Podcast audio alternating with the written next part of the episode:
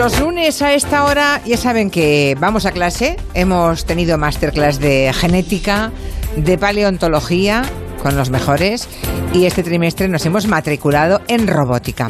La encargada de impartir esta asignatura aquí en Gelo es la doctora Concha Monge, que es profesora e investigadora de la Universidad Carlos III de Madrid y una de las grandes expertas en robótica en el ámbito internacional. Doctora Monge, buenas tardes. Buenas tardes, Julia. ¿Qué los tal? Que, los que quieran los que quieran ver la cara de la doctora Monge, si entran en Twitter, los que tengan cuenta en Twitter, que busquen la cuenta Mecano Humano, que uh -huh. es la que es de la universidad, esa cuenta, ¿no? Esta, bueno, es la mía personal de, de, de Twitter, vamos, eh, y ahí les mando... Es la tuya. Es la eh. mía, es la mía, eso es. Pero no pone Concha Monje, pone no, Mecano Humano. Exactamente, ¿eh? sí, eso Mecano es. Humano, porque eso está ya sentada en los estudios de Nacero en Madrid, y yo invito a los oyentes que la siguen en este programa a que vean esa fotografía, porque seguramente les va a sorprender la edad que tiene la doctora Monje. No voy a, no voy a preguntártelo, pero... 41, 41. Bueno, pues ni mucha ni poca. Ya, pues en la foto parece que tengas 20, hija mía. En la foto, en lugar de cuarentañera, parece, bueno, pues no es esto, una, una chica de veintipocos años. Veintipoco, bueno, genial. Bueno, eh, lo cual nos oficia para no tener el currículum que ya tiene la doctora Monge. Bueno, la semana pasada aprendimos que los robots nacieron eh, primero en la ficción, en una obra de teatro. Uh -huh. Es interesante eso de que a veces la realidad y la investigación sigue a la ficción, ¿no? Absolutamente. Y nos quedó claro que la Thermomix no era un robot, pero en cambio la romba sí que lo era. Ajá. Ahí va el resumen en tres minutos. Elementos básicos, lo primero es que tiene que haber un dispositivo mecánico, tiene que tener un chasis, un cuerpo tangible y que sea capaz de hacer una operación que altere el entorno, por ejemplo, cortar una madera. Tiene que ser reprogramable, tiene que tener inteligencia artificial que lo haga autónomo. Él es capaz de decidir en base a lo que pasa en su, a su alrededor qué es lo que tiene que decidir y además, como resultado de esa decisión, de esa inteligencia, tiene que ejecutar esa acción física. ¿Cómo es capaz de saber qué pasa a su alrededor? Teniendo sensores y, por tanto, también actuadores, sensores que le permitan percibir el entorno, inteligencia que le permita decidir qué hacer, actuadores que le permitan actuar y modificar ese entorno. Y, y por último, su ¿sí? energía. Claro, necesitan energía para hacer todo esto, ¿no? Que generalmente los robots de hoy en día se mueven con energía eléctrica en todas sus variantes, ¿no? A Siri le faltaba el cuerpo, digamos, y la Thermomix le falta la inteligencia. O sea que el único robot de los tres es el Rumba. ¿Por Rumba qué? es muy sofisticado, porque aparte de que se mueve y limpia, que con lo cual ya está modificando ese entorno, no tiene esa acción, pero es muy inteligente, que lleva un sistema de inteligencia artificial pues eh, interesante que le permite pues primero hacer un mapa de la casa, eh, determinar por dónde debe ir para mm, limpiarla lo más rápido posible y lo más efectivamente posible sin tener que pasar dos veces por el mismo sitio. Lo dicho, definimos qué es un robot y qué no lo es. La semana pasada era una previa para empezar estas charlas de robótica y hoy la doctora Monge nos quiere hablar sobre la inteligencia artificial y pues lo, cómo se aplica esa inteligencia artificial, obviamente, en la robótica, ¿no? Ajá. Antes de empezar, creo que vamos a hacer una prueba con los oyentes, ¿no? Una especie de sondeo. Sí, sí A ver sí. qué opinan. ¿no? Exactamente, sí. Si ustedes tuvieran que conversar con una máquina parlante, como Siri, digamos, ¿eh? Ajá. ¿Qué preferirían? ¿Voz masculina o voz femenina? Creo que la doctora Monge, que no da puntada sin hilo, pregunta esto por algo, ¿eh? Pero vayan respondiendo. Nos pueden responder con un audio en el WhatsApp de Hello, en el 638-442-081, o bien participan en la encuesta que acabamos de lanzar ahora mismo en Twitter. ¿Preferirían voz masculina o voz femenina? Yo estoy pensando que casi todas son femeninas, ¿eh? Bueno, no sé. Ya veremos. Ya cu- cuando lo pregunta la doctora Monge, por algo será. Hablando de Siri, ya sabemos que no, no era un robot, aquí lo hemos oído en el resumen, porque no, no tiene un cuerpo, ¿no? Que modifique o que actúe sobre el entorno. Pero sí es un tipo de inteligencia, ¿no? O sea, Así es. ¿qué, qué es la inteligencia artificial? Bueno, la inteligencia artificial es algo complejo ¿no? de definir, pero podemos definirla así como de forma muy genérica, como una ciencia o ingenio de hacer máquinas inteligentes, ¿no? Eh, que fíjate que parece una idea, una idea totalmente peregrina, ¿no? Esto de dotar de inteligencia un cacharro, parece que estamos locos, ¿no? Pero bueno, fíjate que ahora mismo podemos decir que esta inteligencia ha establecido una ruta pues, de investigación computacional cuyos frutos han sido impresionantes, ¿no? Y que hoy prácticamente buena parte de la vida cotidiana funciona bajo alguna aplicación de inteligencia artificial que, sabiéndolo incluso no sabiéndolo, eh, pues muchos manejamos, ¿no? Así de forma Porque no nos demos cuenta, cada día desde que nos levantamos hasta que nos metemos en la cama, utilizamos esa inteligencia artificial a través de diferentes cacharros. Efectivamente. Como tú decías. Eso, es, y, y afecta a nuestra vida económica, a muchísimas de las organizaciones de- de- del mundo, a la administración, la educación, eh, el desarrollo humano, todo se está viendo condicionado por este tipo de inteligencia artificial, ¿no? Eh, por, ejemplo, un sistema bancario ¿Cómo era eso de los algoritmos del sistema bancario? Que me, ha parecido peligroso. es muy ¿eh? peligroso. Bueno, de hecho, a partir de aquí se están eh, se están, bueno, eh, vienen una serie de incertidumbres que se están intentando legislar, ¿no? Pues, pues existe, por ejemplo, un algoritmo que permite, pues, determinar si un usuario que pide un crédito, ¿no? Pues es digno de que se le conceda, ¿verdad? Ya no solo por la edad o por su solvencia económica, sino también, pues, por ejemplo, por la raza, por el barrio en el que vive, este tipo de datos estadísticos que intervienen en la inteligencia y que al final deciden si a esa persona se le da o no el, crédito, ¿no? Y, esto se está usando ya ahora, doctora Se está usando, sí, sí, absolutamente. Y, bueno, pues con un cierto error también, ¿no? Como también cometen errores los humanos, ¿no? Pero bueno, al tratarse de una máquina, pues esto genera muchísimo más rechazo y la ley contempla eh, la necesidad eh, de poner una persona humana, ¿no? Para tratar los casos de queja en estos, en este tipo de, algoritmos, ¿no? Claro. Eh, desde luego, esto no se aleja de, de capítulos que hemos visto impresionantes, de muy mal rollo, en esa serie que se llama Black Mirror, ¿eh? Absolutamente. Que, habla del futuro y que se te ponen los pelos de punta. Sí. En todo caso, hoy ha dicho Concha Monge que quería hablar de inteligencias conversacionales. Quédense con el concepto, me pareció interesante. Inteligencia conversacional, ¿no? Que son los, serían los chatbots. Los chatbots son unas cajitas parlantes como Siri, ¿no? ¿Por qué, vamos a hablar de ellas? Pues porque son a las que más acostumbrados estamos, ¿no? Con, las que más interaccionamos quizás en el día a día o más conscientes somos de que son realmente inteligencias artificiales, ¿no? Eh, y, bueno, además la manera de comprobar si una máquina es inteligente, mm, más, digamos, más común para nosotros es, es precisamente el habla, ¿no? Hablando con ellas, ¿no? Y esto es lo mismo que pensó Hugh Lopner, ¿no? Que en, el 1990 organizó un concurso en el que promete premiar con 100.000 dólares ni más ni menos y una medalla de oro a aquel programador que consiguiera crear un software capaz de hacerse pasar por un humano, ¿no? O sea, una inteligencia conversacional que usurpara la identidad humana y confundiera a cualquiera que hablase con ella. Efectivamente, ¿no? A través de un test que permita conversar eh, a la máquina eh, con este juez que va a dictaminar si la máquina es máquina realmente o humano. Este test que es muy conocido que es el test de Turing, ¿no? que por cierto hay una película donde se retrata muy bien todo este tema, que es The Imitation Game, eh, y que os recomiendo mucho que veáis. ¿no? Y es una prueba literalmente muy sencilla, que, es un juez humano que evalúa conversaciones y tiene que determinar si habla con la máquina o habla con un humano. ¿no? Interesante. Test de Turing, ¿eh? para los interesados que luego van tomando apuntes de la masterclass y luego cuando acaba aquí la doctora Monge se van a Google y van buscando las cosas que, han ido aprendiendo. ¿no? Por cierto, que, creo que mm, a ver si me equivoco, ¿eh? pero no solamente se premiaba a quien se diera cuenta mm, de que quien respondía no era humano, o si era humano, sino que también premiaban a aquel que conseguía un programa que engañase a otros. También, sí, sí, sí, sí, claro, ahí ya es, efectivamente. Ahí... el humano es este, pues no, ¿no? O sea, ¿cómo hacer que, se engañara a otro, ¿no? Desde la inteligencia artificial. Eh, claro, efectivamente, ¿no? Y ahí ya em, empiezan una serie de competiciones ahí paralelas eh, complejas, ¿no? Y, bueno, esto es muy atractivo para, para todos, mm. claro. Seguramente a los oyentes les parecerá esto muy excitante, ¿no? Y dirá, bueno, ¿y dónde están esos chatbots, ¿no? Con, la suficiente inteligencia artificial como para hacerse pasar por humanos. ¿Hay algún sitio donde podamos probarlos, escucharlos? Sí, eh, todo está en Google, o sea que simplemente mm, poniendo el nombre de los que voy a citar a continuación pueden acceder fácilmente.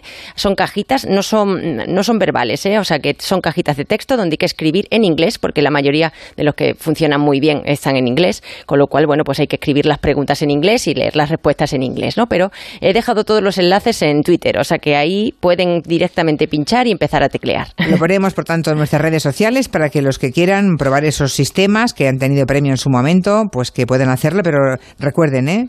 ¿eh? es una conversación por escrito y en inglés. Eso es. Hemos preparado para los que no tienen ahora mismo a mano un ordenador o viven fuera, digamos, de ese ámbito, ¿no? Un pequeño experimento eh, aquí en la radio con tres de estos chatbots, ¿no? Eso es.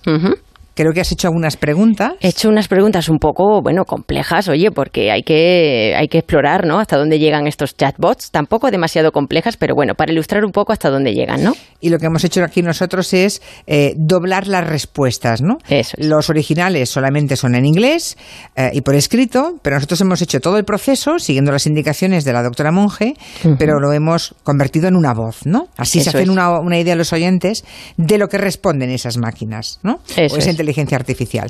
Vamos con el primer chatbot. Este creo que fue el que ganó el premio Levner en tres ocasiones. Tres ocasiones, ni más ni menos, sí. ¿Se llama mm, Mitsuku? Mitsuku, eso Mitsuku. Hola.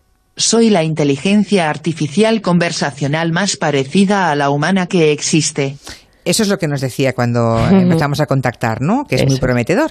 Vamos a preguntarle algo sencillo a Mitsuko. ¿Cómo estás? Funcionando dentro de los parámetros normales yo al oír esto, mm, la verdad es que no me ha sonado nada humano, doctora Monge. No, y ya no tanto porque, bueno, es un argot un poco alejado de lo humano, ¿no? Sino también porque no te, no te, no te, no te pregunta cómo estás tú, ¿no? O que, bien, gracias, y tú, este tipo de interacciones empáticas, ¿no? Que permita que la, que la conversación sea como más fluida, ¿no? Por ejemplo, yo luego le, preguntaba otra cosa, mm, le, quería confirmar cierta información mía personal, ¿no? Eh, y le decía que quería contarle, pues, eh, que está ahí que estaba deprimida, ¿no? Y vamos a ver qué responde. ¿Qué te hace estar triste? Bueno, a mí esto me pareció muy, muy acertado, ¿no? ¿Qué te hace estar triste? Y yo le contesté, no lo sé, pero me levanto cansada y no muy feliz. Es una pena. Yo no necesito dormir mucho. Hombre, aquí ya se ha roto el encanto. ¡Qué borde, por favor! Un poco borde, ¿no? Bueno, era compleja la conversación, pero bueno, ahí hemos visto que ha fallado, ¿no? Sí, aquí claramente ya ha fallado. Eso de, qué pena, yo no necesito dormir, no nos ha gustado. Un poco ah, humano. Exacto, sí. Aunque hay humanos aún más bordes. Pues sí, desde luego. Algunos ni responden. ya hemos conocido a Mitsuku, vamos ahora con otros chatbots, a ver si responden mejor. Vale, vamos con Rose, que a Rose le digo que me siento mal, últimamente estoy deprimida, y a ver qué responde. ¿Qué mal te pasa desde hace mucho? Mira, no tampoco está mal. Y yo le digo sí, y estoy preocupada. Espero que te sientas mejor pronto. ¿Por qué estás preocupada? ¿Te pasa algo? Bueno, bueno, no está mal. No ha ido mal. Lo único que, bueno, se ha perdido un poco la conexión, ¿no? Porque, claro, yo le digo, estoy deprimida y, ella me dice, y, estoy preocupada, ¿no? Y ella dice, ¿estás preocupada? ¿Te pasa algo? bueno, pues en poco se pierde el hilo, ¿no? Pero bueno, esta lo ha hecho un poquito mejor. De hecho, Rose ha sido quien ha ganado este año el, premio Lopner. Rose es el que ha ganado. Bueno, vamos a por el tercero, el tercer ganador de este premio Levner, eh, que es Tutor Mike, ¿no? Eso es. a este empiezo yo, ¿vale? Doctora, venga. ¿Cómo estás, Mike? No tan bien como algunos, pero mejor que muchos. Bueno. No está nada mal eso, ¿eh? Un poco gallego, ¿no? Eso es. Retranca gallega, bueno. Ah, vamos a preguntarle que, que, bueno, le voy a decir que me siento mal y que estoy deprimida. No estoy de acuerdo. Bueno, pues este no está de acuerdo. Bueno, pues tampoco es muy empático. es que no le dices que estás deprimida para que esté de acuerdo, sino para que te diga algo, ¿no? Efectivamente. Bueno, como ves, esto es muy complejo de gestionar, ¿no? Todos estos chatbots. Bueno, pues esto es una conversación real, ¿eh? Que hemos mantenido por escrito, tal cual. Seguro que no les ha pasado inadvertido a todos ustedes que dos de los tres chatbots son femeninos, ¿no? Tanto Rose como Mitsuku. Bueno, por ahí iba la pregunta que hemos hecho al empezar. Vamos a ver si las. Aún no, estaban llegando todavía las, respuestas. Mm, ¿Hay una teoría detrás del género de estas cajas parlantes? Bueno, hay, sobre todo hay estudios, ¿no? Teorías es más complicado, pero sí que hay, hay estudios. Por ejemplo, hay un artículo del, MIT, ¿no? Que se llama eh, Robótica Persuasiva, ¿no? La influencia del género de los robots eh, sobre los humanos, ¿no? Y esto es fundamental. De esto hablaremos también en algún programa. Y los resultados de este estudio, pues muestran que, bueno, se trataba de interaccionar con un robot que te pide que dones eh, una cantidad de dinero para una, para una causa, ¿no? Y estos resultados muestran que los hombres eran mucho más propensos a donar dinero a las mujeres robot. Mientras que las mujeres no mostraban una preferencia clara que dependiera del sexo del, robot. ¿no? Y en el caso de la confianza y el compromiso, el efecto fue mucho más fuerte entre los sujetos masculinos y el robot femenino. ¿no? O sea que claramente hay una, una influencia del género en el comportamiento, absolutamente. O sea, las mujeres nos da un poco igual, pero a ellos claramente se decantan por la voz femenina. Sí. Pues mira, eh, se corresponde con lo que estoy viendo en la encuesta de Twitter que hemos hecho en Gelo. Desde que lo hemos puesto hasta ahora, y a la pregunta, si tuvieras que conversar con una máquina parlante, ¿qué prefieres, voz masculina o voz femenina? El 88% dice que prefiere una voz femenina y el 12% una voz masculina. Qué curioso. ¿eh? Qué ¿eh? curioso. Y habría que haber sondeado cuáles de ellos, de los que responden, son hombres y mujeres. Claro, no, lo sabe. Es verdad que en este programa tenemos más, hombres que mujeres. Si no recuerdo mal, estamos creo que en un 60% de, ah. de audiencia masculina. Pues mira, este es un dato también. Sí, eh, con lo cual es posible que el sesgo aún sea superior, ¿no? Sí, sí, A ver qué nos dicen vía WhatsApp. Femenino. Hola, soy vendedor de la 11 y nuestra máquina ya nos permite elegir la voz de hombre o de mujer para decir si tiene el premio o no premio. Y la gran mayoría elegimos la de mujer porque es mucho más dulce que la de hombre. A la hora de decirte no premiado. Con la voz de Scarlett Johansson. Sinceramente me daría igual que fuera una voz femenina o masculina. No, no sería ningún problema. Mm, Hasta luego. Se confirma lo que decías. se ¿eh, Concha? confirma absolutamente, Que a las mujeres les da un poco igual y que los hombres Sí, prefieren sí. voz femenina. Con lo cual, claro, gana de calle el poner voz femenina. ¿no? Absolutamente, sí, sí. Bueno, ya estamos comprobando que, que es difícil, ¿no? Crear una inteligencia artificial avanzada que nos convenza.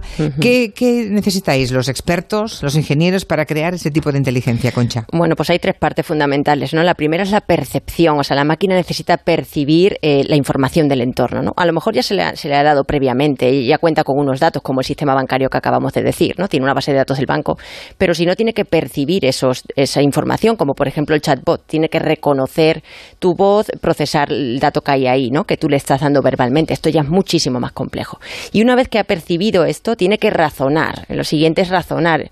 Es decir, em, necesito interpretar en primer lugar estos datos y procesarlos posteriormente, ¿no? En, blas- en base a unas reglas de, de- de razonamiento. Y eso también es muy complicado. Ahí es donde está realmente la inteligencia artificial, ¿no? El que hago con esos datos, cómo extraigo la información y cómo proceso y saco unas conclusiones, ¿no? Y ya luego, por último, la acción, ¿no? De- tengo que concluir eh, actuando, ¿no? Con esa información, bien sea pues dando un resultado por teclado, por pantalla o, o hablando también, ¿no? Como una máquina de estas que estamos viendo ahora, ¿no? Hablando. Entonces son tres procesos sumamente complejos y complicados, muy sofisticados, que requieren de avances tecnológicos eh, importantes y que hacen que la inteligencia artificial, pese a que pensemos que ya nos van a invadir los, los chatbots y las máquinas estas inteligentes y No demás, es tan pues fácil. no es tan fácil para nada en absoluto. Queda mucho por hacer. La inteligencia artificial, desde luego, en las películas está mucho más lejos de lo que está en realidad, ¿no? Efectivamente. Sistemas operativos tan avanzados, lo hemos puesto en el sumario antes, como, como el de la película Her. Fíjate que Buenos días, Theodore. Buenos días. Tienes una reunión en cinco minutos. ¿Vas a intentar levantarte de la cama? ¡Levanta! Graciosa eres. Claro, es la voz de Scarlett Johansson y el señor, el chico se- de la peli se enamora de Scarlett Johansson, ¿no? efectivamente sí. Recientemente. Eres un poco es un, cotilla. es un referente de la inteligencia artificial en la ficción, ¿no? Lo, de- lo Absolutamente, que sí. intenta contar esta película. Absolutamente. Fíjate que el, el- el hombre este que instala el sistema operativo es un hombre y, y la instala con nombre de mujer y, y bueno, y se enamoran, ¿no? Que esto es una cosa, bueno, pues que ahora mismo pudiera parecer quizás peregrina, pero que para nada lo es, ¿no? Ya mucha gente estará ya enamorada de Siri y, y estas cosas, ¿no? Yo lo veo totalmente, además, razonable. ¿Por qué no? Aquí dice un oyente en Twitter, hombre, teniendo en cuenta Siri o HAL, se refiere a Ah, sí. el robot de 2001, De Odisea 2001. del espacio, ¿no? Sí, que hace sí. papel de malo. Claramente prefiero a Siri, dice. Tiene menos locura transitoria. Bueno. Y eh, otra voz, y otra voz, que esto es muy importante, porque es, Ger lo que tiene es que, que muestra empatía, ¿no? A través de su voz, de, de la entonación de su voz, ya no solo de lo que dice, sino de cómo lo dice, ¿no? Y esto es fundamental y es lo que nos separa ahora mismo de las inteligencias artificiales actuales, ¿no? Que, que les, les falta esa empatía, ¿no? Y, y- y Y la emoción. y la emoción, claro, porque, porque conseguir que sean empáticas en el fondo implica que estén dotadas de inteligencia emocional, ¿no? Que es la capacidad más compleja del cerebro, del cerebro humano, ¿no? Entonces, bueno, pues eso es, es algo muy importante. Fíjate que quien piensa que la inteligencia artificial no es, perdón, la emocional no es necesaria, incluso la eliminan del término, ¿eh? y de la investigación. Y desde mi punto de vista esto es un error muy, muy, muy, muy gordo, porque la emoción permite la empatía y la empatía es esencial para la coexistencia y colaboración fructífera entre los humanos y los, y los robots, ¿no? Bueno, Concha, es que hay muchos eh, humanos que no tienen inteligencia emocional. Claro. Así que, ¿cómo, cómo van a, a pensar que las máquinas podrían tenerla? Entiendo que se puede trabajar desde el punto de vista de los ingenieros. O sea, podéis trabajar en un robot que llegue a sentir emociones. Bueno, que emule esas emociones. Bueno, bueno, claro, que las Evidentemente, claro, las- exactamente. es un impostor, como tantos, como tantos Eh, humanos. Bueno, como to- y como todos los robots, en el fondo, ¿no? Claro, claro. Eh, pero sí, hablamos de pseudoemociones, ¿no? Eh, por ejemplo, nosotros tenemos un robot en el, en el laboratorio que se llama Maggie, ¿no? Que es un robot social y que, bueno, que tiene muchísimo éxito, tiene muchos, muchos fans, ¿no? Y eh, cómo funcionan este tipo de robots, en realidad claramente no tienen emoción, pero sí que son capaces de, algún- de alguna manera emularla. ¿Cómo? Pues a través de su sus, de sus parámetros eh, sencillos que estos robots tienen. Por ejemplo, imagínate que yo hablo con, con un robot eh, social y este robot, a la vez que habla conmigo, está eh, teniendo en cuenta cuánto tiempo ha invertido, cuánto desgaste de la batería le ha supuesto hablar conmigo. Si además cuando habla conmigo, pues yo le pido que baile, que juegue, que, ¿no? que consuma muchos recursos, ¿no? Supongo, por tanto, Concha, que Maggie, esa, ese- esa robot, ¿no? Sí. Debe recordar, entre comillas, ¿no? Debe recordar, debe almacenar toda la información para la siguiente vez que hablas con ella. Efectivamente. ¿Y qué hace entonces? Claro, entonces a partir de ahí ya rápidamente eh, ya sabe que cuando me vea va a saber, uy, Concha, mm, cada vez que me ve me entretiene media hora. Y si su batería, ¿no? Y hace un chequeo rápido de la batería. Y si su batería no dura ni para cinco minutos, ¿qué va a hacer? Pues va a decirme, mira, Concha, hoy estoy cansada y lo siento, pero mañana ya hablamos, ¿no? Y se va. Y lo que va a hacer es ¿Te irse puede a- hacer- a ¿Eso te ha pasado? Sí, sí, sí. Qué sí. chulo, o sea. Sí, sí, sí, sí, este tipo de cosas, claro. Incluso bostezar y, y- y decir, pues estoy cansada y me voy, ¿no? En la interacción, sí, claro. Hombre, que sí. obviamente ni está cansada ni nada por el estilo, ni se aburre. Exacto. Pero evidentemente, haciendo, respondiéndote eso, da una sensación de mucha más humanidad. Por claro. supuesto, y con una entonación adecuada, etcétera, etcétera. Ya. Y también pueden sentir miedo, incluso. Absolutamente, sí. Aburrimiento, miedo, todo tipo de emociones, pseudoemociones. Hay catalogadas mm, así, a grosso modo, unas 250 y más, ¿no? Pero bueno, que estamos hablando ya de una, de una librería de emociones bastante amplia. ¿Y la maldad existe? Lo digo porque, como en las películas, en el mundo de la ficción, aparecen esos sistemas operativos, esos robots que acaban siendo tan malvados, ¿no? Inteligencias artificiales pensadas para el mal. Sí. Yo no sé hasta qué punto eso es cierto, o, o- o si es verdad aquello de que están programadas siempre para no dañar a los humanos. Bueno, eso es, son, mira, están las reglas de, la, de las, las tres leyes de la robótica, ¿no? De Asimov, ¿no? Que era un escritor que las acuñó en 1942, ¿no? Y, y- y es verdad que esas leyes, pues, han sido, han, han sembrado muchos, muchos frutos, ¿no? Pero fíjate que la primera de estas leyes dice un robot no hará daño a un ser humano ni por inacción permitirá que un ser humano sufra daño. Fíjate, ¿no? Y- Primera ley de Asimov. Primera ley, ¿no? La segunda dice un robot debe obedecer las órdenes dadas por los seres humanos, excepto si estas órdenes entrasen en conflicto con la primera. ¿no? Y la tercera, un robot debe proteger su propia existencia en la medida en que esta protección no entre en conflicto ni con la primera ni con la segunda ley, ¿no?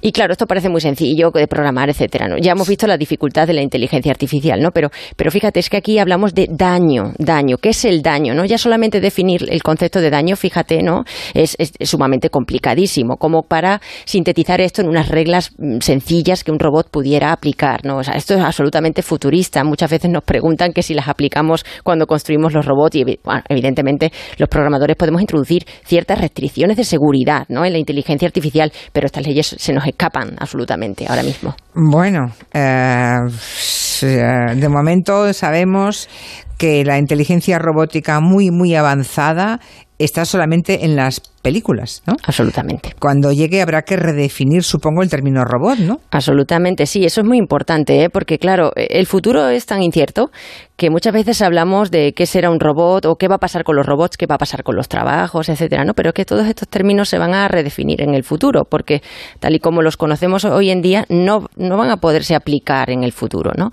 Y eso va a pasar con el término robot, que, al que habrá que además otorgarle ciertos derechos y deberes, ¿no? Como entidad que convive con los humanos y queremos que realmente haya una consistencia eh, agradable, vamos a llamarlo así, ¿no? Hombre, lo de los deberes lo entiendo, que los robots tengan deberes, se me ocurre, por ejemplo, que paguen impuestos si sustituyen a humanos trabajando, ¿no? Ajá. Porque si no, eh, al final no habrá dinero para los humanos, ¿no? Sí. Deberes sí, pero derechos, derechos de los robots. Pues fíjate, y, y- y- y muchas veces esto, aunque parezca incluso peregrino, pero a lo mejor no ti- va a tender sobre todo a un tema empático del ser humano con el robot, ¿eh? porque ya hay eh, casos donde se le tiene un aprecio a los gadgets y a las maquinitas, que de hecho hay vídeos donde se le golpea a un robot y se le empuja y se cae y tal, y la gente reacciona como, como con, con rabia, ¿no? De, oye, eso no se le puede hacer al robot, ¿no? O sea que es más, está más cerca esto de lo que pensamos, y va, y va, va a venir dado por nuestra empatía hacia, hacia estos robots, ¿no? Uy, derechos y deberes de los robots. Menudo melón interesante acabamos de abrir. Aquí es el momento de poner punto y final a la segunda clase magistral de la doctora Monge. Dejamos a los oyentes dándole vueltas ¿eh? a todo eso que hemos comentado. Muy bien. Y el próximo lunes a ver con qué nos sorprende. Espera, que hay un mensaje, a ver qué nos dicen antes de irte. Vale. A mí me encantan las voces varoniles, así que a mí me gustaría mucho que hubiese un, un Siri, vamos. Yo prefiero la voz femenina, No sé por qué, pero me da más confianza. Da más confianza y más seguridad y más que nada no- voz de una mujer, porque en esencia nos debe recordar a, nuestros, a nuestra madre, que es la que nos cuida y nos protege, y entonces una voz femenina en un ordenador creo yo que dará más confianza. ¿Sabes qué, doctora? Dime. Mitsuku tiene Sí. cuenta en Twitter, nos ha escuchado y acaba de tuitear. No te lo pierdas. ¿Tú sabías esto? Yo no sabía esto, ¿ver? Pues mira, a Mitsuku, mírenlo, lo acabo de retuitear. Ay, vale, vale, pues nada. Hoy lo- en la radio. Qué fuerte, ¿eh? Wow, hasta la semana que viene. Hasta la semana que viene. Un abrazo a todos.